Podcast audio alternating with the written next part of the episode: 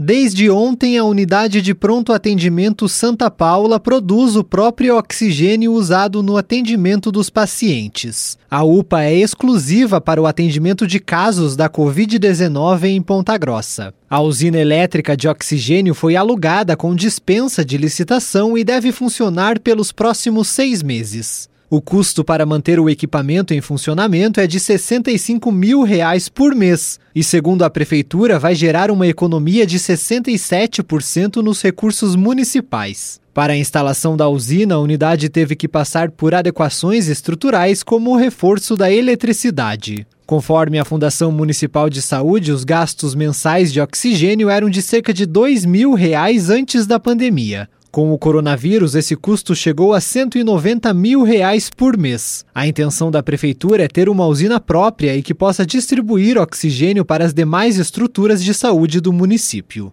Para o presidente da Fundação de Saúde, Rodrigo Manjabosco, a instalação da usina garante a oferta de oxigênio para a população. Agora, os pacientes que necessitarem de oxigênio terão mais segurança no que diz respeito a garantias do abastecimento de oxigênio, pois havia o risco de ocorrer desabastecimento pelas distribuidoras de cilindros de oxigênio, o que agora, com a usina, isso não ocorrerá um dos papéis mais importantes dessa usina é a segurança que ela traz para a população, trazendo uma certeza da oferta do oxigênio sem riscos de desabastecimento.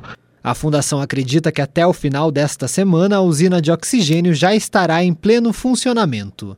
Tailan Jaros, repórter CBN.